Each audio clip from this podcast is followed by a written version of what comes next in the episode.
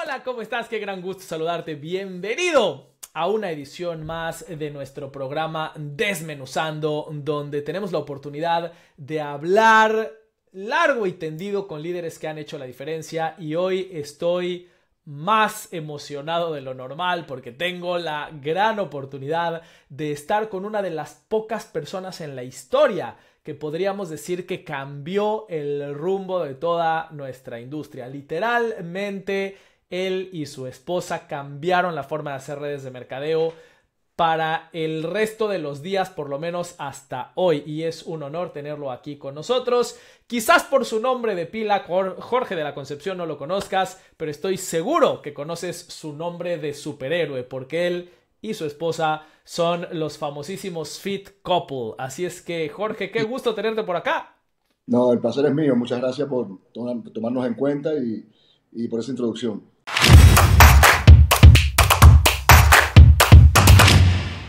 Oye, literalmente eh, quiero confesarle al público que soy un gran admirador tuyo.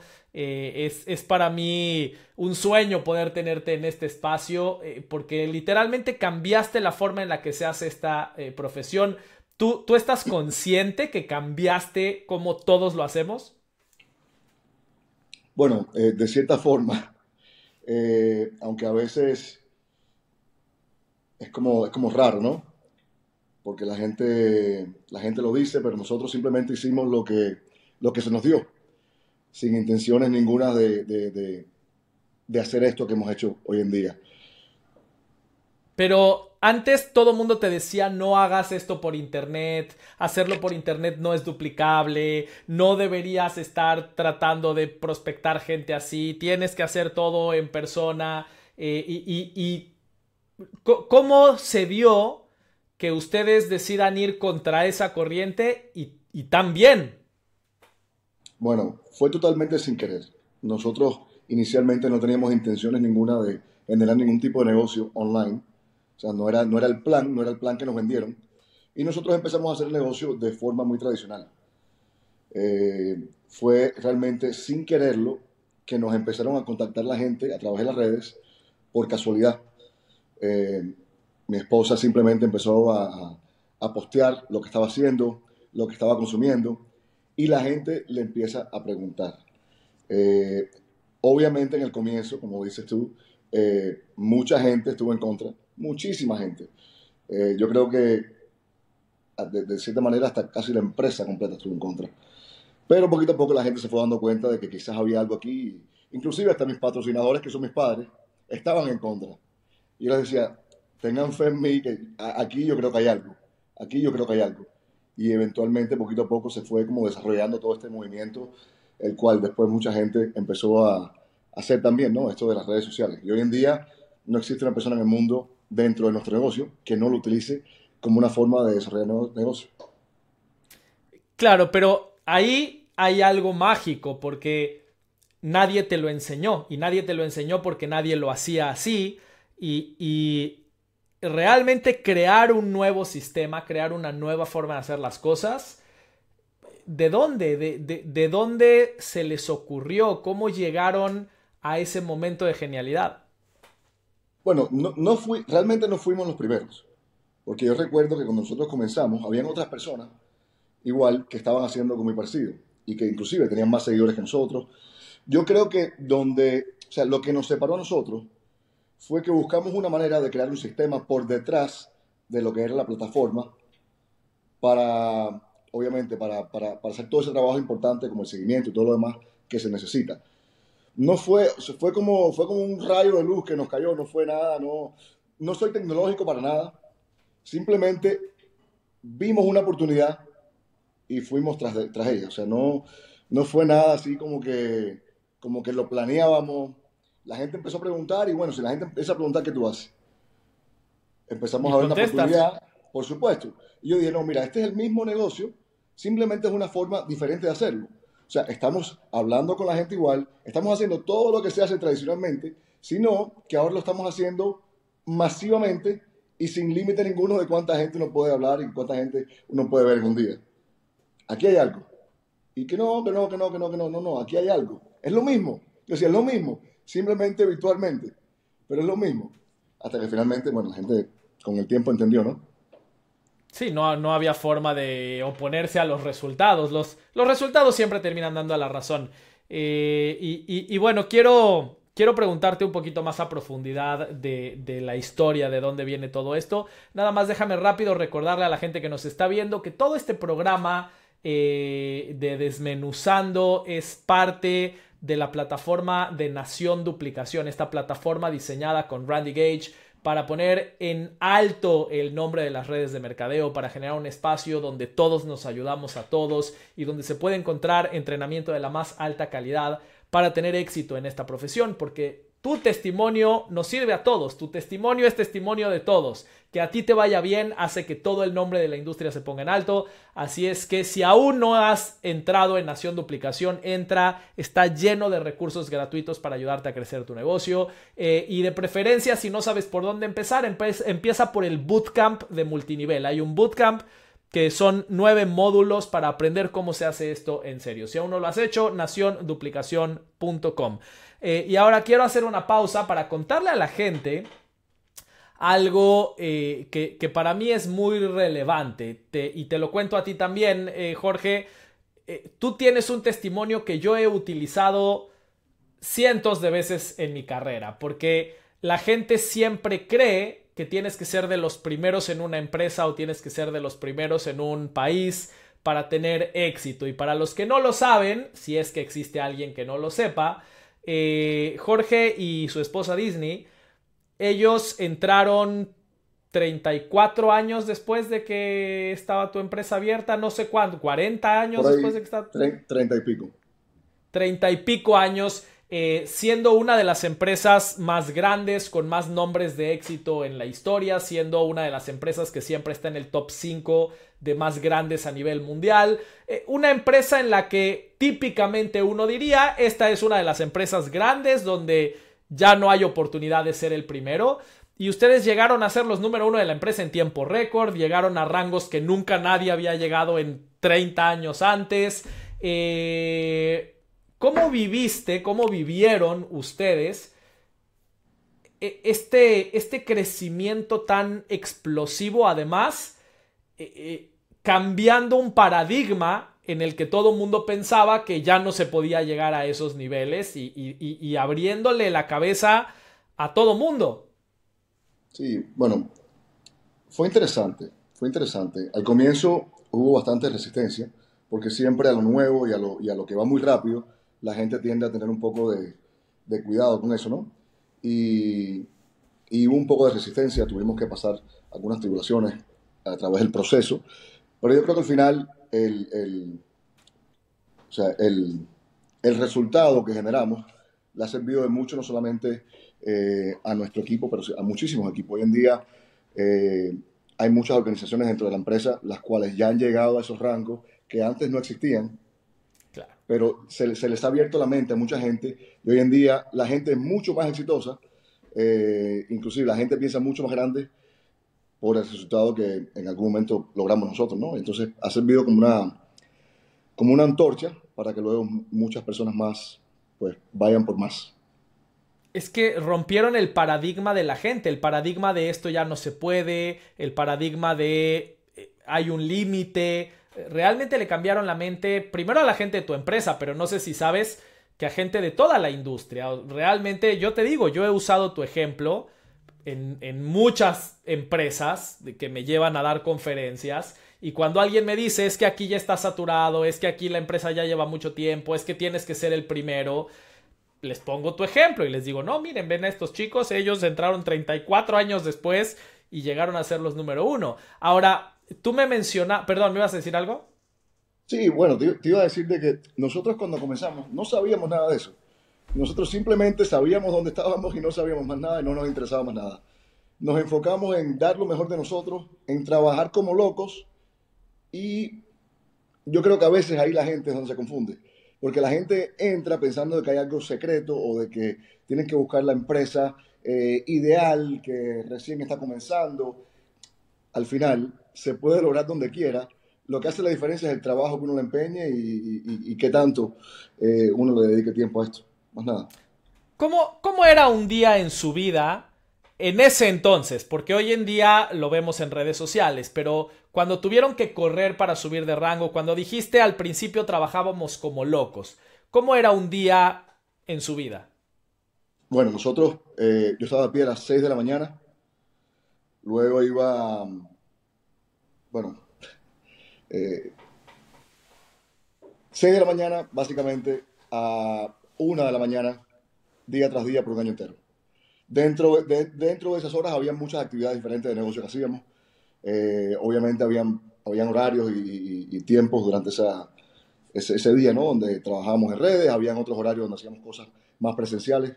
Pero mi día era de 6 de la mañana que me levantaba a 12 de la noche, 1, 2 de la mañana que se me caía el teléfono en la cara y eso fue día tras día, un año entero sin parar. Luego, obviamente seguimos, pero cambiamos un poco nuestra forma de trabajar, pero el primer año fue exactamente así. ¿Tú crees que se puede llegar a la cima sin tener ese nivel de, de esfuerzo? Porque a veces le prometemos a la gente que se puede construir esto con dos horas al día y evidentemente tú trabajabas 12 horas al día o 14 o 16. ¿Se puede lograr grandes cosas con menos tiempo? Mira, sí se pueden lograr grandes cosas. Pero mientras más uno trabaja, más chances hay de que las cosas pasen. Entonces, lo que, yo le digo a la gente es, mientras menos tú trabajas, más depende de la suerte. Mientras más tú trabajas, más pones a la suerte a, tu favor. Entonces, hay miles de casos, seguramente, de gente que se pusieron sortudos y hoy son exitosos. Ahora, a mí no me gusta que mi futuro dependa de la suerte. Entonces, para yo incrementar mis, mis chances de algún día ser un sortudo, tengo que hacer más trabajo. Sin duda, y, hay que entender que todos tuvimos ese pasado, ¿no? Que a veces vemos a los líderes viajando por el mundo y los vemos disfrutando de la vida y pensamos que, eso es todo lo que hay que hacer y no, esos grandes líderes pasaron por un momento de mucho esfuerzo y pasaron por un momento de empujar fuerte. Eh, y, yo digo, estoy de acuerdo con todo lo que acabas de decir, aún así pienso que llegar al nivel que tú llegaste, que no es, no es nada más éxito, es más que éxito, eh, llegar a ese nivel sin trabajo intenso, eh, no, no, veo suerte que alcance para lograr lo que tú lograste. No, bueno, no, a este nivel no. Ya claramente lleva otras, otros niveles de trabajo. Pero bueno, cuando, cuando uno habla de, de éxito en este, en este negocio, generalmente la gente piensa en, no necesariamente en el nivel donde estoy yo, pero en otros niveles que quizás se puede vivir muy bien igual. Eh, para este sí, claro. es complicado. Eh, la verdad es que, excepto en Estados Unidos, con 10 mil dólares al mes vives como rey. En Estados Unidos se necesita un poquito más. Correcto. Pero, pero en, en, tú, vienes de Cuba, ¿cierto? Sí. Sí, sí. Bueno. O sea, Eres el rey del pueblo con 10 mil dólares en cualquiera de nuestros países. Claro, claro. ¿Cómo es el shock cultural viniendo de Cuba eh, eh, ante esta nueva realidad tuya? ¿Lo asimilas o te ha generado algún conflicto interno? Jaime, mira, yo, yo vine con, con 10 años, entonces yo ahorita soy más americano que cubano, a pesar de que me encantan mis raíces, ¿no? Pero el mayor shock no es necesariamente el haber venido de Cuba o no. El mayor shock es ver de dónde vengo, de Cuba o no de Cuba, ver cómo me crié y ver dónde estoy hoy en día. A veces tengo momentos así de, que no me lo creo todavía. Es, o sea, como decimos en inglés, it doesn't get old uno nunca se acostumbra, yo creo. A veces uno con el tiempo se malcría y eso, pero a veces eh, hay momentos así que te pegan fuerte, como diciendo, yo no puedo creer que esta sea mi vida. Todavía me pasa.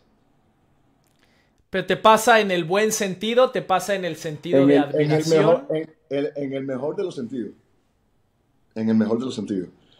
Yo me quería... Porque hay gente, hay gente que le pasa al revés, que le da el síndrome de impostor y que, se, y que siente culpa de estar ahí. Eso no, no creo que te pase. No, no, no, me pasa en el mejor de los sentidos. Y no solamente con, o sea, con, con, con, con la vida que llevo, ni con el negocio que he desarrollado, sino a veces veo, veo a mis hijos, veo a mi esposa, veo a la familia que he construido, obviamente en gran parte gracias a, lo que hemos logrado, ¿no? Y no me lo creo. Eh, yo me crié pobre en Cuba, llegué a los Estados Unidos y en los Estados Unidos hice cualquier cantidad y cualquier tipo de trabajo que se pueda hacer aquí para salir adelante. Siempre quise tener las cosas buenas que la vida tiene para ofrecer, pero no sabía cómo lo a lograr. Y para alguien que fuese extremadamente escéptico en este negocio, al principio, ver lo que, lo, que hemos logrado y donde estoy hoy, junto con mi esposa, porque todo lo hemos hecho en pareja y en equipo, a veces todavía como que me choca. De la mejor manera pero es increíble realmente. Que a veces ni yo me lo creo. La verdad es increíble y es maravilloso que, que hayas logrado eso en una vida. Hay gente que en generaciones no logra cambiar de nivel socioeconómico. Literalmente, el tatarabuelo era pobre y el tataranieto sigue siendo pobre. Y, que tú hayas logrado en una vida hacer ese cambio es increíble. Y, tengo muchas preguntas acerca de esto que acabas de decir, pero la primera respecto a tu esposa.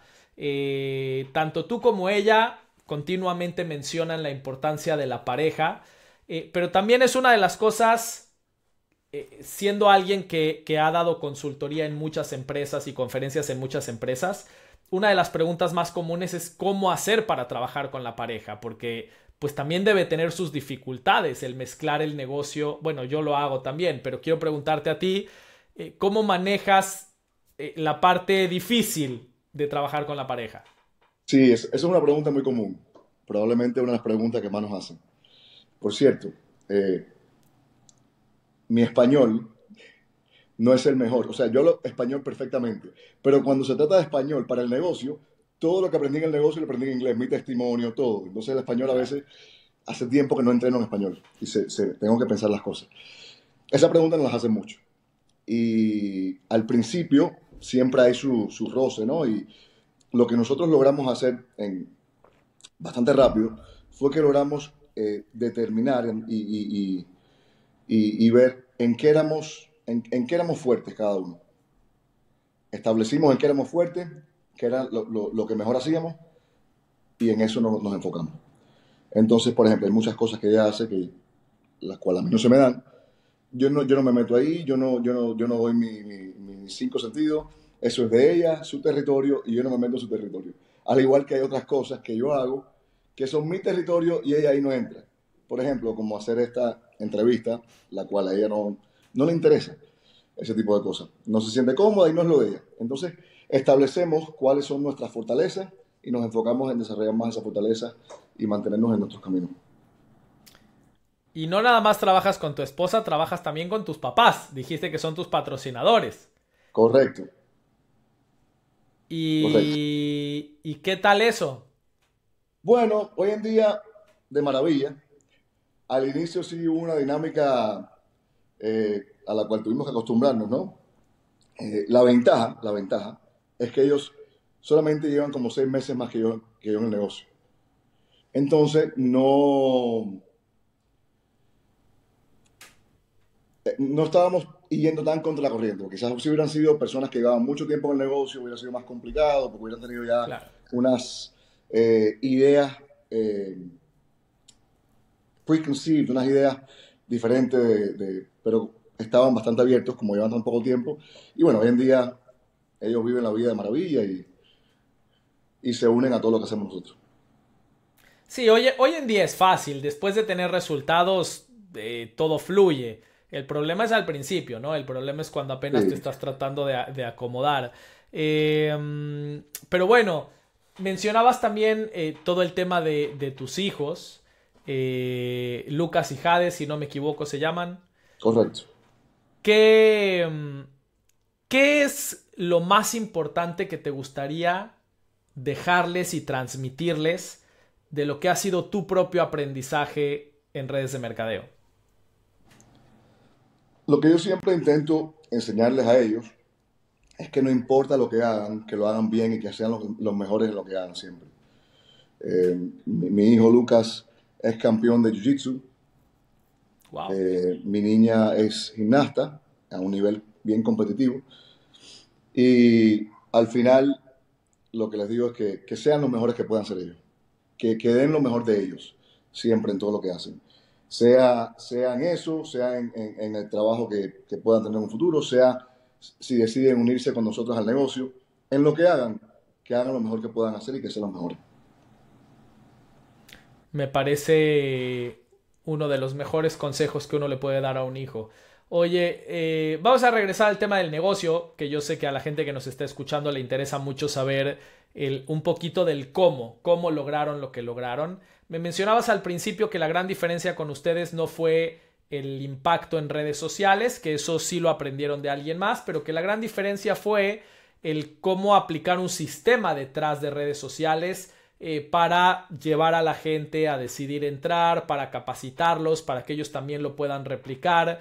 Eh, obviamente no vamos a hacer aquí un entrenamiento de dos horas, pero ¿cuáles crees que son los ingredientes más importantes que hicieron bien para crear ese sistema que la gente pueda duplicar? Porque definitivamente esa es la parte difícil, ¿no? Que todo tu equipo tenga un sistema alrededor de las redes sociales.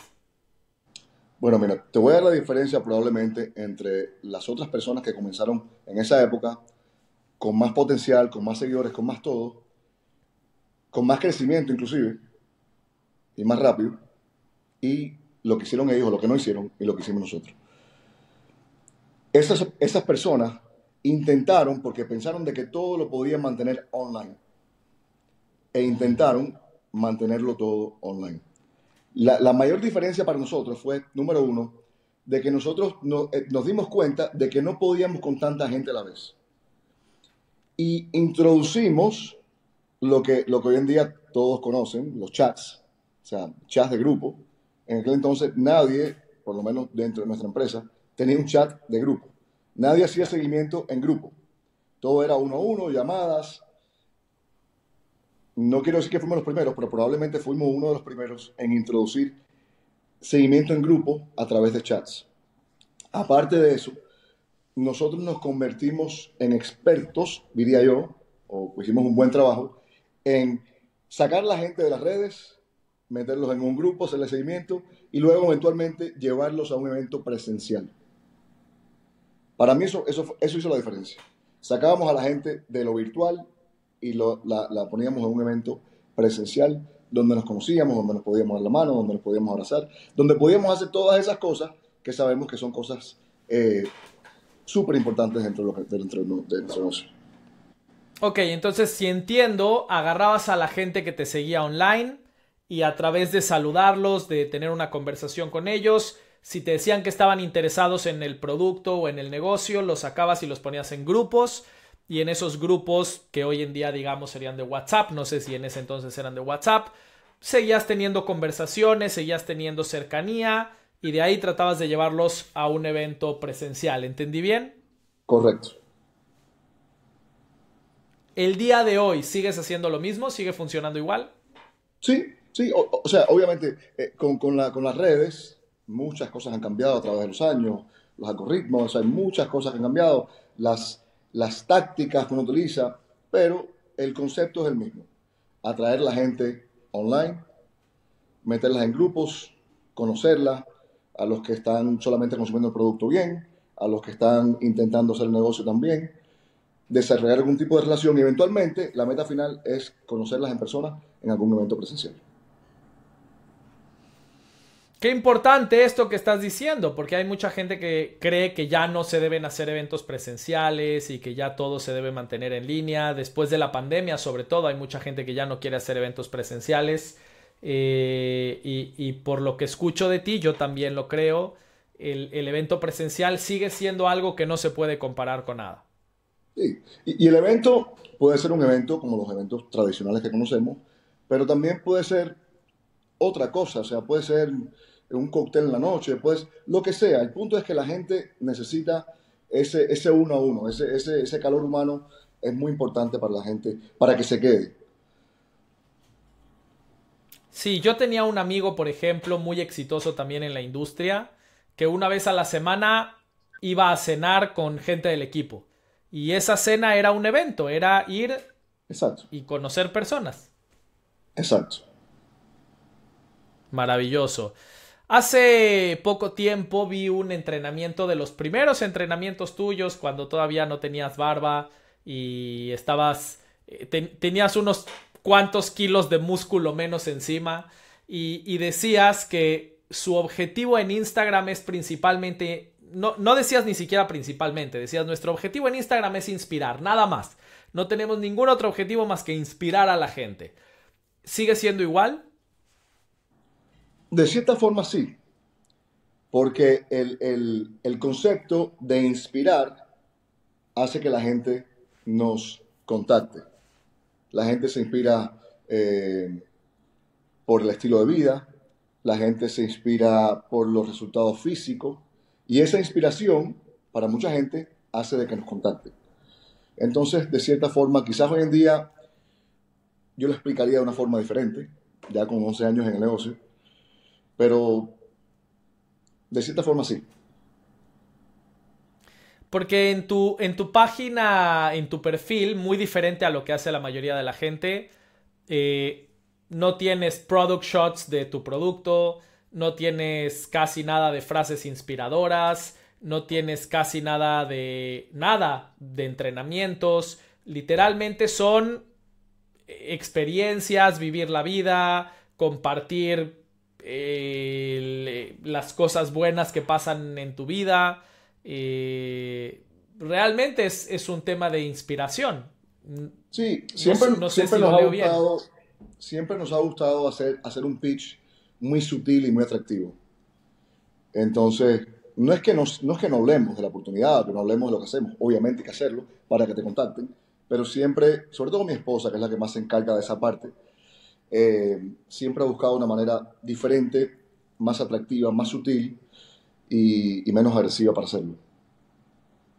Sí, sin duda. Cuando tú le dices a la gente estoy feliz gracias a mi negocio, es mucho más probable que te contacten y te pregunten qué estás haciendo que si les dices ven y sé parte de mi negocio, ¿no? Cuando yo te cuento lo bien que me está yendo a mí o lo mucho que me gusta a mí mi producto, tengo mucho más resultado que si trato de venderte el producto o trato de venderte mi oportunidad. Eso eh, es un hecho. Pero ustedes lo han llevado a otro nivel y creo que una de las de los cuestionamientos más comunes es qué hace la gente que no tiene su nivel de vida o que no tiene su cuerpo o que no tiene eh, todo lo que ustedes pueden mostrar. La gente pues que, que, que siente que, que quizás su vida es demasiado normal. Y yo sé que no hay ninguna vida normal y todos somos especiales, pero ustedes son fuera de lo normal definitivamente. Entonces, ¿qué le dirías a toda la gente que quiere seguir tu ejemplo, pero siente que no tiene tu experiencia, tu vida? Sí. Se trata de estar en busca de ser su mejor versión, ¿no? En lo que sea. Su mejor versión en el negocio en que esté involucrado, su mejor versión en, sentirte eh, más cómodo en tu piel, más feliz, y todo eso se puede transmitir sin tener eh, la necesidad de, tener el estilo de vida que tenemos nosotros. O sea, eso, eso hay mil formas de, transmitirlo y no hay que tener necesariamente el éxito todavía para tener transmitirlo. Lo que es importante es transmitir de que uno está en camino al éxito. Eso a la gente le interesa. Sí, Jim Rohn, el gran mentor de tu empresa, siempre decía que la palabra clave es progreso. La gente no tiene que ver que ya eres el más exitoso, tiene que ver que estás avanzando hacia el éxito, que estás en el camino correcto. Exactamente. Oye, eh, una frase tuya que me encantó eh, en tus redes sociales y, he, he, nombrado y te he dado el crédito más de una vez, es que tú no construyes el negocio, tú construyes a la gente y la gente construye el negocio. ¿Cómo construyes a tu gente? Bueno, eh, es un proceso interesante y es un proceso que, requiere mucha paciencia, eh, mucho enfoque. Hay que ser eh, muy intencional con ese proceso. No hay que esperar a que la gente haga lo que quiera o, haga las cosas como ellos piensen. Hay que estar muy al tanto de lo que la gente hace, hay que estar muy, muy, muy al tanto de identificar quiénes son esas personas que, que pueden ser los próximos líderes y cuando se identifiquen esas personas, pues obviamente dedicarles el tiempo necesario.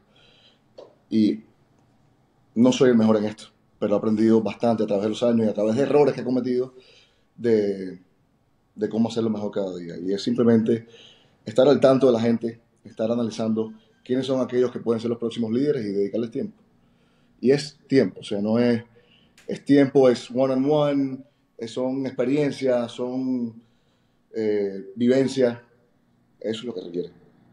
Y... Sí, tú me dices que no eres el mejor en esto, pero debe haber muy poca gente en el mundo que tenga tantos líderes exitosos debajo de ellos, o sea que pues sí eres de los mejores en el mundo. Siempre, me, siempre me gusta mejorar y quisiera, quisiera pensar de que todavía tengo mucho espacio para, para mejorar en ese aspecto, sobre todo en ese aspecto. Entonces, eh, cada día estoy intentando mejorar un poco eh, mi liderazgo, sobre todo con, ese, con la gente y, desarrollando la gente y ayudando a la gente a, unlock, ¿no? a, abrir su, su potencial. Sí, suena fácil, pero debe tener detrás... Eh, yo creo que por un lado, como tú dices, mucha paciencia, mucho estar dispuesto a dedicarle el tiempo, pero debe también haber eh, eh, algún elemento o de sistema, que tengas un sistema de cómo hacerlo, o de intuición, de ser alguien con, mucha sensibilidad a cómo ayudarle a la gente a sacar su potencial. Quisiera tener un sistema para poder hacerlo, pero la verdad que no tengo un sistema. Eh, para mí es tema de, intuición y también hay ciertas cosas que uno puede medir, ¿no? Las acciones de la gente también dicen mucho. Entonces, basado en las acciones de, las personas y un poco de intuición, uno va, y a veces, muchas veces nos confundimos, pero uno va determinando quién tiene ciertas cualidades y uno les va dedicando más tiempo a esas personas. ¿Tu estilo de liderazgo con ellos se inclina más hacia el lado militar, rígido, o hacia el lado papá, papachador, abrazador? Más hacia el lado militar. O sea, mi personalidad no, no es de no es de ser apapador como, como dices tú. Eh, cuidadora de la gente. es un poco más cariñosa, pero también es muy recta. No nos gustan las excusas, no nos gustan los cuentos. Eh, los, dos son muy, parecidos por esa parte. A pesar de que ella, por ser mujer, es un poco más... A veces, a veces a la gente le cuesta trabajo ser directo, sobre todo en, Latinoamérica. La verdad es que el latinoamericano nos cuesta trabajo eh, eh, decir las cosas directas, ser frontales con, con, el pedir resultados.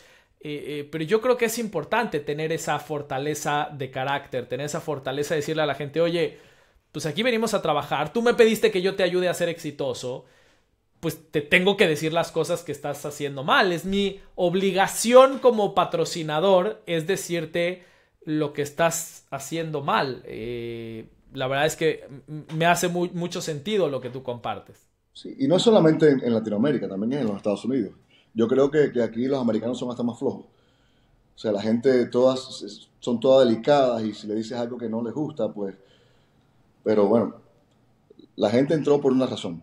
Y, por supuesto, entendemos de que hay, hay, hay, hay diferentes personas, ¿no? Hay gente que entra con, con otros niveles de compromiso y eso está bien. Si establecemos los niveles de compromiso desde un inicio y hay una persona que quizás no entró para, para llegar a la, cima. Está bien, solamente quiere algo part-time o lo que sea, pues eso es diferente. Pero para los que entran y dicen, yo voy con todo, quiero ir a la cima, quiero hacer esto, quiero hacer lo otro, voy a hacer esto, voy a hacer lo otro, ya eso es otro nivel de compromiso, el cual también lleva otro nivel de mentoría de mi parte y otro nivel de, de, account, de accountability, de, no sé cómo se traduce eso, pero bueno, otro nivel de enfoque de mi parte como patrocinador.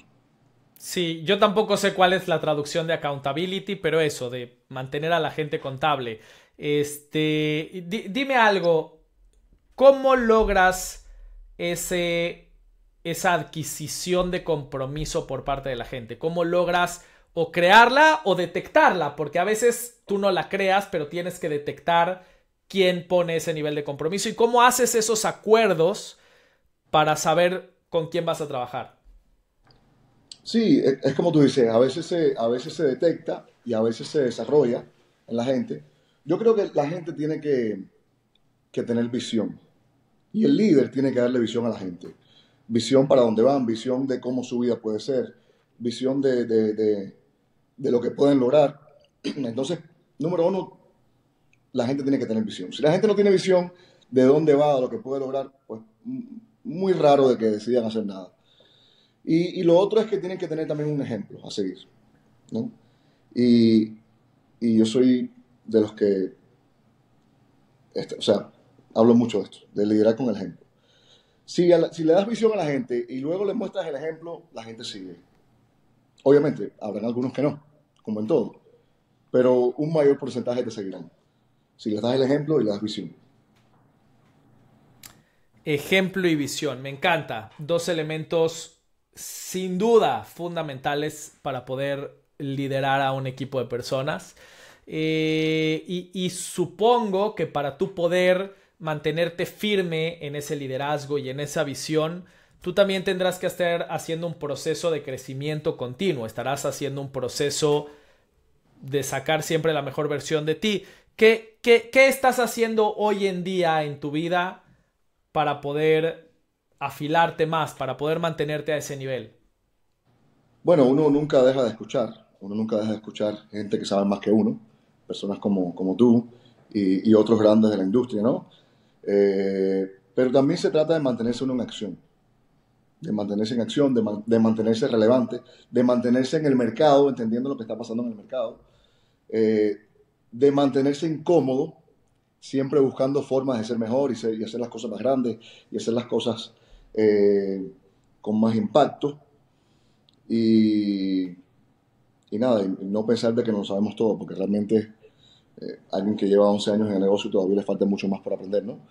Entonces, para mí es estar activo, mantenerme relevante, estar en el mercado, entendiendo, sabiendo lo que está pasando y siempre buscando mentoría o, guía de, de personas que saben más que yo.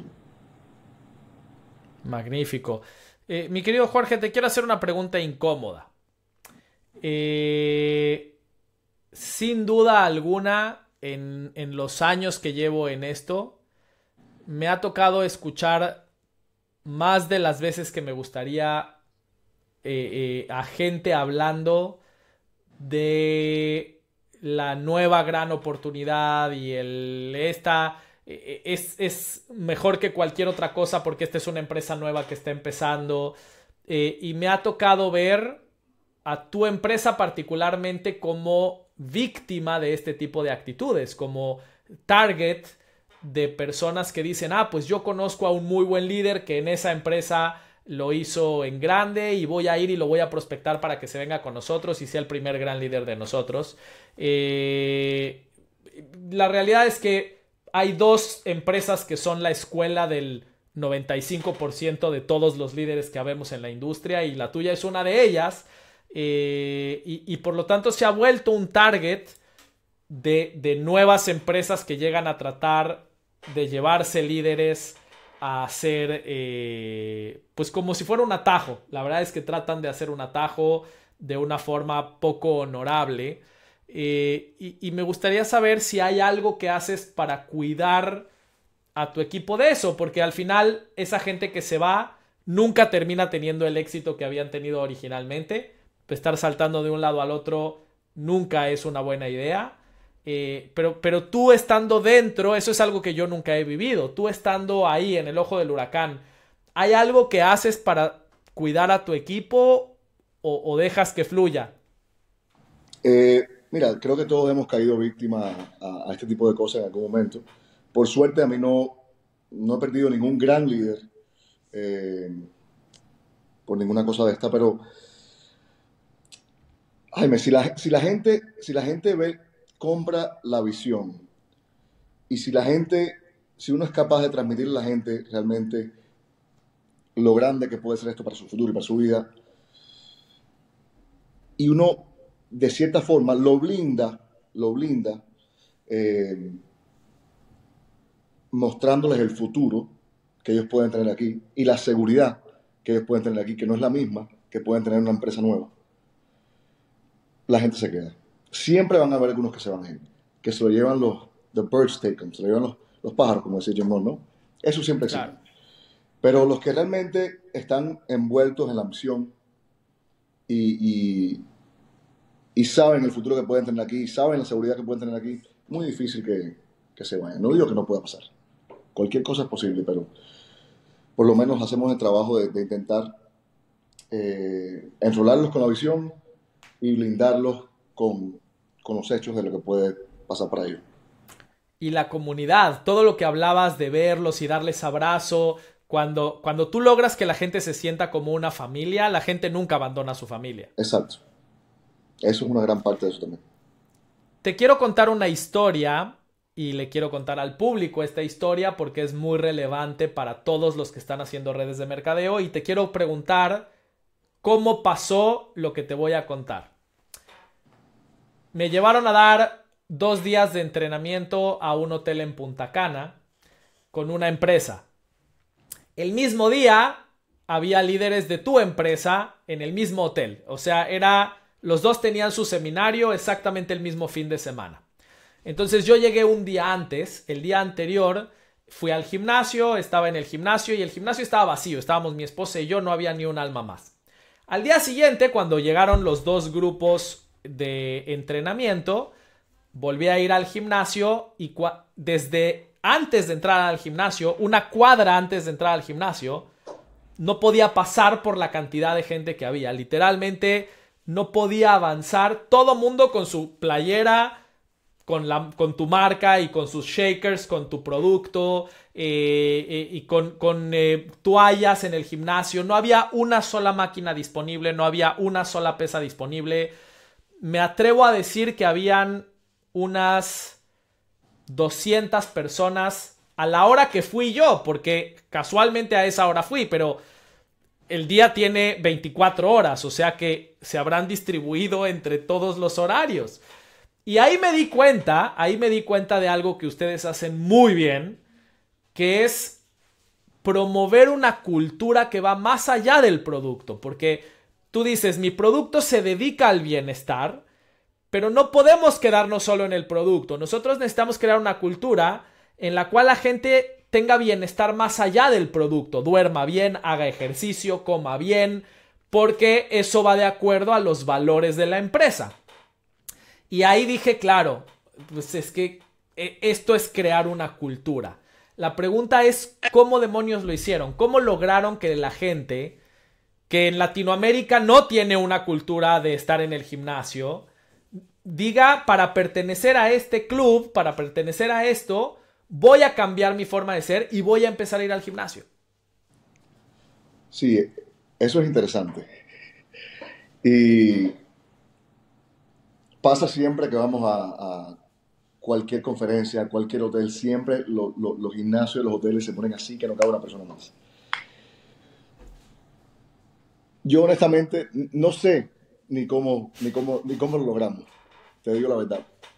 Porque ves personas jóvenes, ves personas de setenta y pico de años y están ahí haciendo ejercicio. Se ha convertido como parte de nuestra ADN, ¿no? Eh, ¿Cómo lo logramos?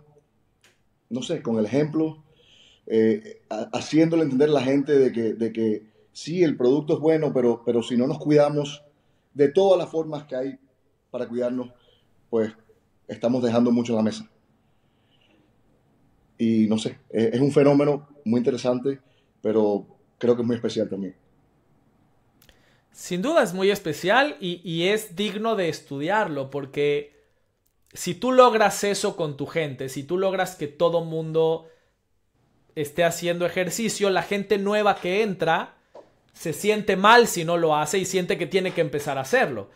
Y eso puede funcionar con cualquier cosa, puede funcionar con la puntualidad, puede funcionar con, la, con el profesionalismo, eh, puede funcionar con estar haciendo presentaciones todos los días. Cuando la gente ve que este es el ADN, como tú le llamabas, este es así somos, eh, la gente se integra a esa cultura. Eh, lo que está interesante es saber qué hacen. y tú nos dices el ejemplo. también, también hoy en día es, es algo muy atractivo. Todo el mundo quiere estar fit, todo el mundo quiere verse bien, todo el mundo quiere cuidarse más. La gran mayoría de la gente, ¿no? Entonces, se ha convertido en algo muy, muy atractivo. Y también, por supuesto, hay ciertas cosas dentro de nuestros eventos y dentro de nuestro, eh, mundo, ¿no? Que, que, nosotros hacemos para, para activar a la gente. Y acabamos de tener un evento en, en Las Vegas de 2.000 personas y tuvimos un día donde habían mil y pico de gente haciendo ejercicio juntos, una mañana. O sea, una locura, una locura. Pero, tú invitas a la gente, les dices, venga. Los invitamos, claro, pero creamos momentos en el evento para eso, específicamente para eso. O sea, nuestro día el domingo comenzó tarde y fue un día corto, simplemente porque teníamos que dar un espacio en la mañana para ese movimiento, de lo que es la, la vida activa, ¿no? El ejercicio, etcétera.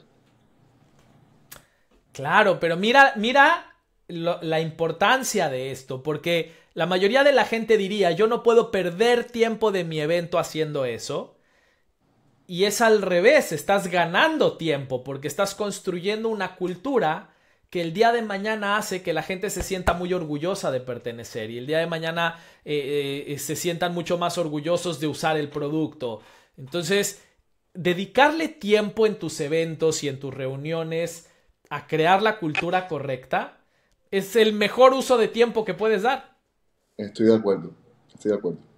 Y bueno, cada día se está haciendo más común, ¿no? En todos los eventos y, así. No siempre, no siempre fue así, pero como que la gente está despertando y cada día hay más tiempo dedicado a eso, porque nos estamos dando cuenta de que esa cultura que estamos creando es muy poderosa. Qué maravilla, la verdad es una maravilla. Eh, Jorge, cuéntame algún gran error que hayas cometido en tu carrera para que el resto de la gente podamos aprender de tus errores y no cometerlos? Wow.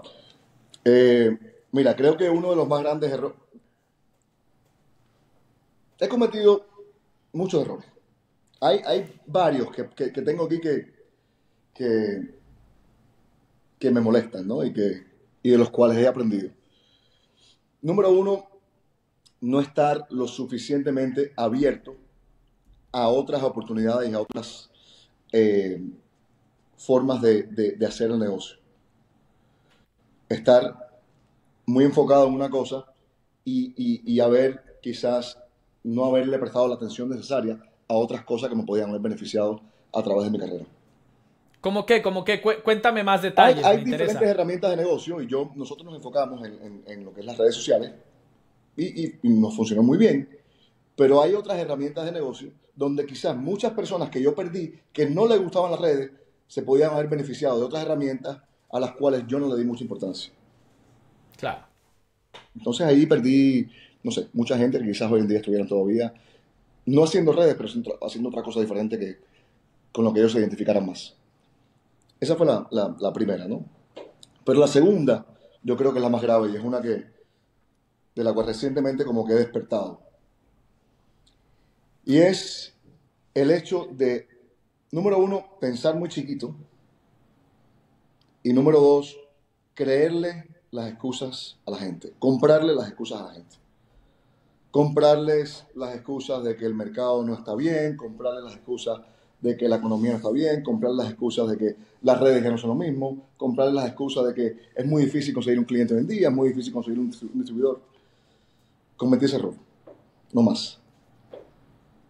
Se acabó. Machetazo al que ponga pretextos. Muy bien.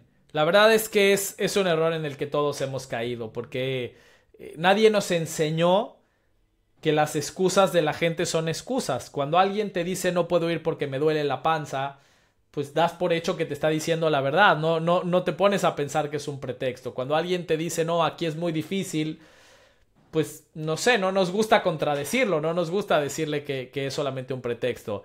Eh, ¿Qué haces con esa gente? ¿La, ¿La confrontas o la ignoras y te vas a trabajar con alguien más? Bueno, eh, eh, en este momento vamos a confrontarla y, vamos a eventualmente trabajar con los que quieran trabajar y trabajar con los que no pongan excusas. Pero ese, tipo de cosas hay que confrontarlas y, ver qué sucede. Quizás hay gente que se le se les endereza la cabeza y, se, y enfocan y se alinean con lo que queremos y con el futuro. Y las que no, pues muy bien, pero mm, estamos buscando a aquellos que quieran ir al siguiente nivel. Muy bien. Es, eso, es encontrar a la gente que quiere. Oye, y cuéntame algo. ¿Hay algo hoy en día, con toda tu experiencia, 11 años de experiencia, por lo que escuché, hay algo que dices, ¿cómo me hubiera gustado saber cuando empecé esto que sé hoy? Wow. Mira, eh, quisiera haber aprendido las cosas que he podido aprender de liderazgo cuando comencé. Pero es imposible. Es un proceso. Si hubiese sabido las cosas que se hoy en día hubiese entendido algunos de los conceptos que entiendo hoy y, la filosofía, eh, quién sabe dónde estuviera mi negocio. Pero bueno, nada es perfecto, uno va aprendiendo con el tiempo. Hoy en día eh, quiero imaginarme de que soy mejor líder de lo que era hace 11 años y ha sido parte de un proceso de crecimiento, ¿no? Ha tomado bastante trabajo, yo creo, de, nuestra parte, mi esposo y yo, buscando diferentes formas de hacer las cosas, aprendiendo de, personas que saben más que nosotros. Eh, y, y hemos cometido errores de liderazgo a través del proceso. Pero me parece que es parte del proceso. A mí no me gusta ni siquiera pensar en eso. ¿Qué hubiese pasado si yo hubiese hecho esto? Porque al final no era el momento. El momento siempre es, el correcto cuando, cuando llega. Así que... No, sin duda. En, tu caso ya no hay nada que hacer, pero hay mucha gente que nos está viendo que son nuevos. Entonces está bueno saber en qué enfocarse eh, o en qué te, hubieras eh, te enfocarías tú si tuvieras esa oportunidad. Por lo que entiendo en el liderazgo. por, encima, por encima de todo, o sea, lo más importante en este negocio es el liderazgo. Porque si uno tiene liderazgo, uno busca la forma de, conseguir más clientes, más prospectos, más de todo. Pero si al final, sin el liderazgo, es muy difícil construir nada. Entonces, lo que quiero decir es que quizás yo me hubiera enfocado muchísimo más en aprender más de liderazgo en esa época. Pero tenía 23 años, 22, 23, años, era muy joven, 25 años. Eh, hoy en día creo que mientras he madurado he aprendido mucho más. Igual me causa gracia que lo hablas con la humildad eh, eh, de alguien que, no tiene resultado, ¿no? Eh, si alguien escuchara solamente este pequeño clip de los últimos dos minutos, diría, mira, este pobrecito muchacho no ha tenido resultados, le, ojalá y hubiera, ojalá y hubiera aprendido más de liderazgo, pero bueno, la verdad es que eres una de las personas más exitosas de toda la industria a nivel mundial. Seguramente algo de liderazgo hiciste bien, aunque haya sido de forma intuitiva, aunque no haya sido lo que dicen los libros. Eh, quiero hacerte una pregunta respecto a este del aprendizaje. ¿Hay algún consejo que te hayan dado tus mentores que te haya cambiado el negocio?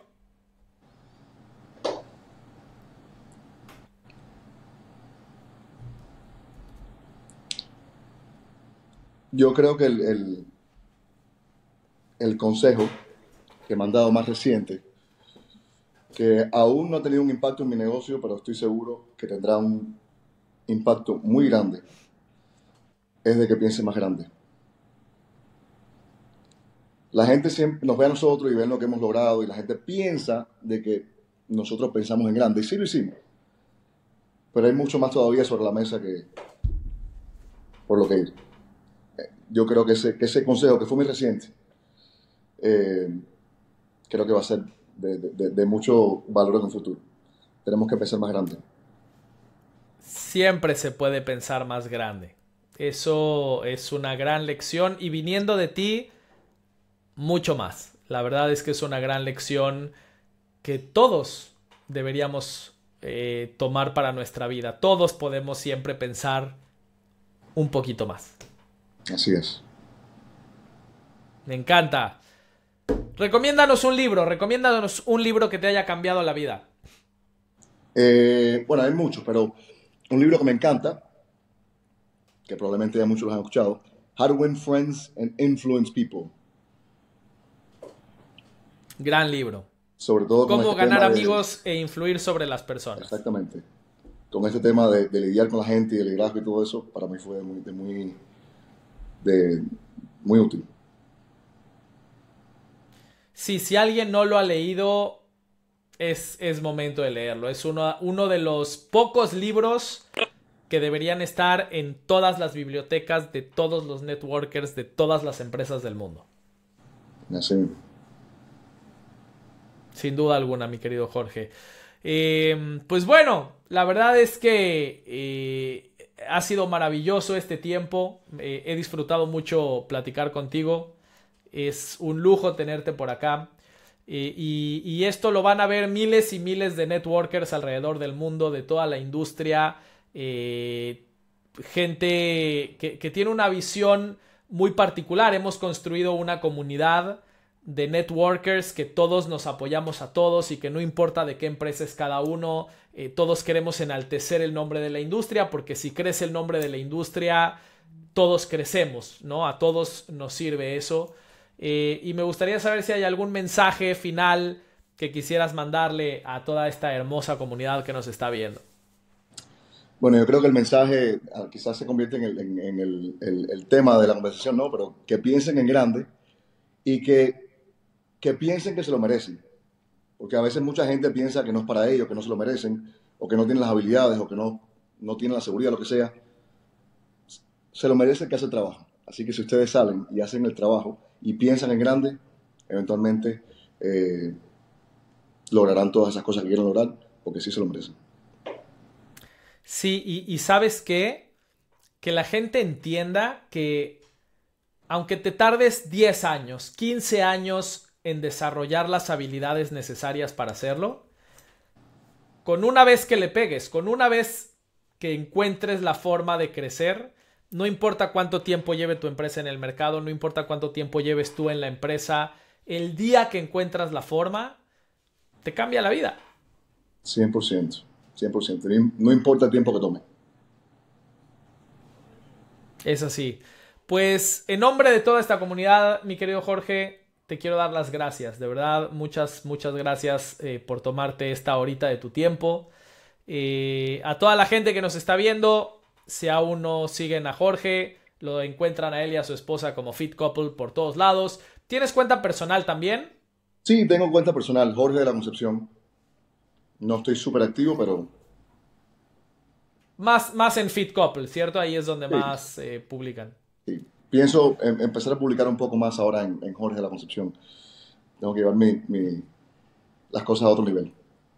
Al siguiente nivel. Bueno, en cualquier momento, si necesitas eh, eh, contar cualquier novedad acerca de tu marca propia, personal, eh, si algún día escribes un libro, si algún día tienes cualquier cosa para, para compartir con el resto del mundo más allá de tu empresa, pues ya sabes que aquí tienes las puertas abiertas y siempre nos encanta, nos encanta estar apoyando la imagen, la carrera, el branding de la gente que está haciendo esto en grande y que está poniendo en alto, realmente en alto el nombre de la profesión. Así es que aquí las puertas abiertas para cualquier otra vez que quieras volver. Y muchas gracias a ti por todo lo que haces.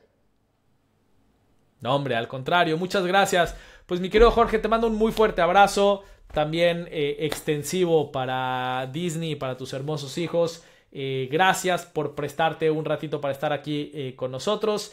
Y a todos los demás, a todos los que nos están viendo, gracias por la bendición de su tiempo. Espero que decidan realmente pensar en grande. Este es el, mensaje máximo que me llevo yo de, de hoy. Escuchar a alguien como Jorge decir que él quiere pensar más en grande aún eh, eh, me hace que a mí me explote la cabeza y espero que ustedes también se lleven ese mensaje. Es momento de ir al siguiente nivel. Un fuerte abrazo, gracias por estar acá.